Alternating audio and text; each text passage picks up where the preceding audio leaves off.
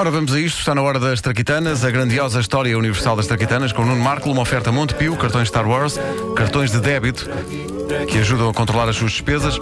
É também uma oferta Homes Place. Encontramos-nos lá.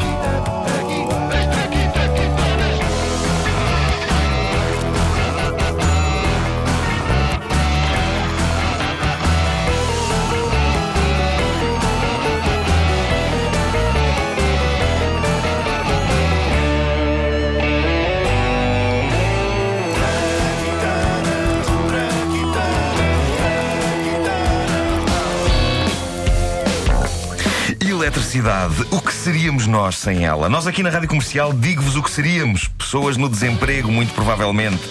Eu era. Aliás, é triste chegar a esta conclusão, mas de facto, muito do que eu sei fazer passa pela utilização de eletricidade. Programas de rádio, programas de televisão, coisas para a internet, textos escritos onde? Em computador.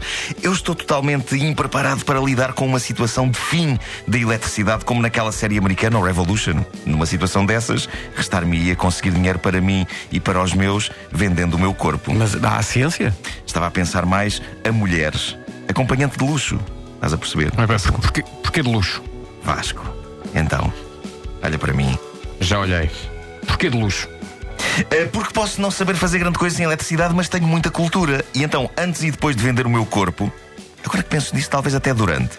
Eu poderei entreter as clientes com divertidos factoides e notas de trivia e assim atribuir uma dimensão didática à minha profissão. E para sempre ficarei conhecido como o gigolô do saber. Uh, nota É mental. que uma mulher quer, não é? Não usa a palavra factoides. Está Tá bem. Já que me pedes, É pouco sexy. não usarei. O gigolô do saber. E vou, e vou começar logo por explicar, os primórdios da eletricidade. Foi o filósofo grego Tales de Mileto nos anos eh, 600 a.C. Talas de Milete! Era o nome do senhor. Opa! Era o nome do senhor. Era, sim senhor. Opa. Não vamos brincar com isso. Foi Não, ele que não, descobriu. há, talas de couve e talas de milete. Sim, pá, parece um utensílio de cozinha. Foi ele que descobriu, pois é, foi ele que descobriu a eletricidade, pelo menos a eletricidade estática, aquela que continua a ser gratuita e que não foi adquirida por chineses. Ele descobriu a primeira manifestação de eletricidade quando, ao esfregar âmbar, percebeu que este adquiria a propriedade de conseguir atrair objetos leves. Âmbar? É uma, é uma experiência que perdura até aos dias de hoje. Os miúdos adoram fazer isto. É o clássico truque do pente que é esfregado e que atrai pedacinhos de papel. E o Tales de Mileto foi o primeiro a descobrir isto e rapidamente contou aos seus pares na Grécia Antiga. Onde o ambiente era campestre. Era campestre. Pessoal, pessoal, nem imaginam o que eu descobri. Para se eu esfregar um pedaço de âmbar com muita força, mas muita força, ele atrai pedacinhos de papel. Incrível. Faz um filho! Não. Imaginem o sucesso que este Mangas não deve ter tido com as mulheres. Era essa a vantagem do mundo antigo. Havia tanto para descobrir que havia muito boas probabilidades de qualquer pessoa fazer uma descoberta fundamental para a humanidade. Hoje já está tudo muito descoberto. Na altura, qualquer Zé Maria Pincel podia ter nas mãos de repente uma coisa capaz de mudar o rumo da humanidade e com isso. Ladies. Bom, até hoje ninguém sabe o que terá passado pela cabeça de Tales de Mileto para esfregar âmbar. É provável que ele esfregasse tudo o que lhe passasse pela frente até fazer uma descoberta. Acabaria por acontecer com o âmbar e eu gosto de pensar que na sua ânsia por descobrir algo de relevante para a humanidade, ele começou por esfregar coisas tão díspares como uma pedra, pedaços de madeira e um alho francês. Sem sucesso. A eletricidade só começou a ser estudada a fundo a partir de 1600. Foi nessa altura que o cientista inglês e médico da Rainha Isabel I, William Gilbert, fez algumas descobertas notáveis nesta área, por entre consultas a Sua Majestade. Ora, Sua Majestade, é uma honra para mim que seja a primeira a saber duas coisas que eu descobri. Ora, uma, que a Terra é magnética. hum? E é por isso que as bússolas apontam o norte. A outra, quero, quero que conheça uma palavra que inventei para definir um fenómeno muito interessante, que é eletricidade. hã? Vem da palavra grega ambar, que é electron. Tudo isso é muito interessante, Dr. William, mas eu estou nesta posição desconfortável há meia hora. Estou com prisão de ventre desde sexta-feira passada e o senhor doutor está para aí, beca, beca, beca, beca, e nunca mais me aplica o clisteres. Ah, peço desculpa, que eu perco-me na minha genialidade, Sua Majestade. Ora, ora, então, cá vai o, o seu clisterzinho. Ah, peço desculpa. Peço, ando, ando cansado, enganei-me. Em vez do clister, peguei numa das minhas experiências elétricas, Majestade. o real rabo de Sua Majestade até fez patanisca. Ui! Foi, isto foi faísca digna, digna de uma rainha. Bem como o cheiro a coirado queim- queimado. Cheiro a coirado queimado, digno de uma rainha. Majestade, atenção.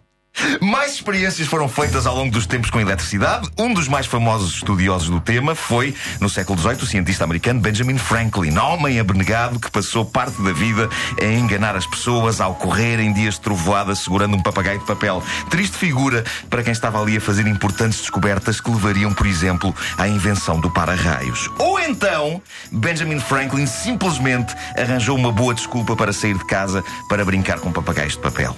Ninguém sabe. Então, Sr. Benjamin, um homem desse da sua idade, pá, outra vez a brincar com papagaios de papel, pá. Brincar? Mas você está maluco? É, é, isto, é, é, isto é experiências. Experiências com um papagaio de papel. Tá boa.